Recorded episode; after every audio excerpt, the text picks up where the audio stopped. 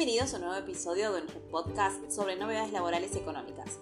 Hoy vamos a hablar sobre los regímenes de información de participaciones societarias y fideicomisos y las obligaciones que tienen ciertos grupos de contribuyentes.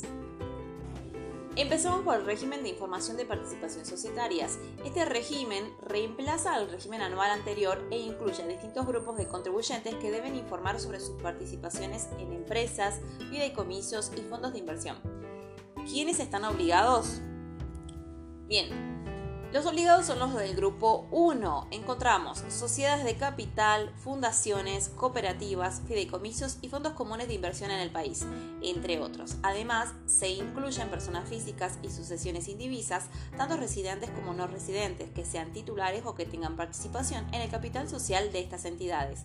También se deben informar las sociedades controladas, controlantes y vinculadas según la Ley General de Sociedades. Por otra parte, el grupo 2 incluye a personas físicas domiciliadas en el país y en algunos casos a sucesiones indivisas radicadas en el mismo, que tengan participaciones en entidades constituidas en el exterior o que se desempeñen cargos directivos o ejecutivos en dichas entidades. Finalmente, el grupo 3 involucra a sujetos obligados que posean más del 50% de acciones o participaciones en entidades del exterior o que obtengan más del 50% de sus ingresos brutos de rentas pasivas generadas en el exterior. ¿Qué datos se deben informar? Para el grupo 1 la información a suministrar corresponde al 31 de diciembre de cada año y debe contener los datos detallados que se encuentran en el anexo segundo. Además, se deben conservar la documentación que acredite la cadena de participaciones hasta llegar al beneficiario final.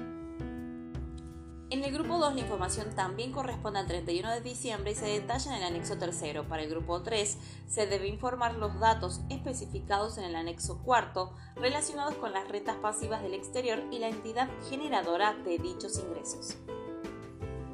¿Cómo y cuándo se presenta esta información? Todo se realiza a través de servicios con clave fiscal, régimen de información de participación societaria y rentas pasivas.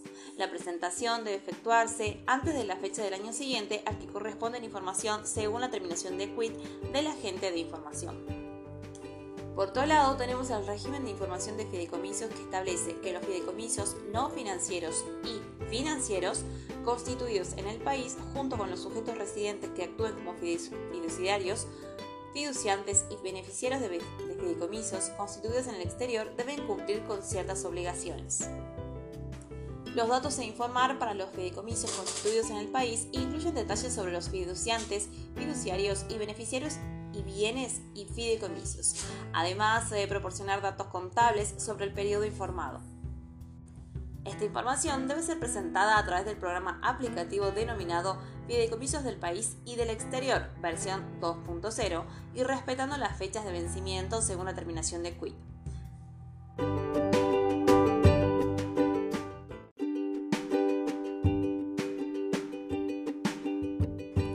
Además, hoy hablaremos sobre una medida polémica que ha sido establecida por la Administración Federal de Ingresos Públicos. Se trata de un pago a cuenta del impuesto a las ganancias que aplicará a ciertos contribuyentes específicos. La medida afectará a aquellos sujetos enumerados en el artículo 73 de la ley del gravamen que hayan informado un resultado impositivo de al menos 600 mil millones de pesos, sin aplicar la deducción de quebrantos impositivos de ejercicios anteriores y que no hayan determinado el impuesto correspondiente. El monto de este pago a cuenta será del 15% sobre el resultado impositivo mencionado y se aplicará solo a 190 contribuyentes, lo que representa menos del 1% del total de personas jurídicas que presentan declaraciones juradas de impuesto. Una buena noticia es que esta obligación podrá ser cancelada en tres cuotas. Esta medida afecta a empresas que han obtenido ingresos extraordinarios por la comercialización de ciertos productos y servicios, en el contexto del crecimiento económico consolidado en 2022, según explicó la FIP. El objetivo de esta normativa es intensificar los controles sobre los sectores de mayor capacidad contributiva para reducir los impactos negativos sobre sectores más vulnerables de la población. La Resolución General 5391-23 publicada en el Boletín Oficial establece que los sujetos alcanzados deberán considerar la declaración jurada del impuesto a las ganancias correspondientes en el periodo fiscal 2022, si su cierre de ejercicio operó entre los meses de agosto y diciembre de 2022, ambos inclusive. Por otro lado, aquellos contribuyentes con cierres de ejercicios entre enero y julio de 2023, ambos inclusive, deberán considerar la declaración jurada del impuesto a las ganancias correspondientes al periodo fiscal 2023. Cabe mencionar que quedan excluidas aquellas personas jurídicas que cuenten con un certificado de exención de impuesto a las ganancias. Es importante mencionar que esta situación ha llamado la atención de la Organización para la Cooperación y el Desarrollo Económicos, OCDE, que ha trabajado normas específicas para abordar este tema y proponer una reforma del sistema fiscal internacional.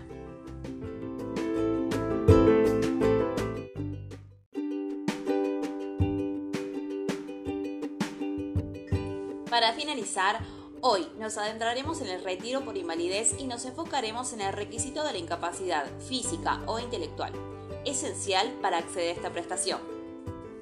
Para determinar la incapacidad se requiere que la invalidez produzca una disminución del 66% más de la capacidad laboral, excluyendo las, incapacidades sociales o de ganancias. Es fundamental que esta invalidez afecte todas las categorías ocupacionales, lo que podría llevar al trabajador a realizar labores de menor jerarquía o recibir una remuneración inferior. La normativa vigente establecida en el decreto 1290-94 toma en cuenta factores psicológicos para determinar la incapacidad y físicos, independientemente de las circunstancias económico-sociales o la pérdida de capacidad de ganancia del trabajador. Para evaluar, certificar y cuantificar el grado de invalidez se utiliza un baremo, que incluye una lista de diferentes afecciones o enfermedades relacionadas con diversos órganos o sistemas del cuerpo humano, como piel, ya sea articular, respiratorio, cardiovascular, entre otros. La incapacidad se determina inicialmente de forma transitoria por tres años. Durante este periodo se realiza una evaluación médica para determinar si el afiliado necesita rehabilitación o tratamiento médico. Se analiza su condición médica actual, se identifican las limitaciones funcionales y se establece un pronóstico temporal sobre su capacidad de trabajo. Luego de estos tres años, el afiliado será reevaluado por la comisión médica para decidir si debe revocarse el retiro en caso de que haya habido alguna recuperación o si se debe otorgar definitivamente en caso de persistir la invalidez. Recuerden que el retiro por invalidez es un derecho importante para aquellos trabajadores que enfrentan limitaciones físicas o intelectuales. Gracias por acompañarnos en este podcast de novedades laborales y económicas. Esperamos que esta información les haya sido de utilidad y nos vemos en el próximo episodio.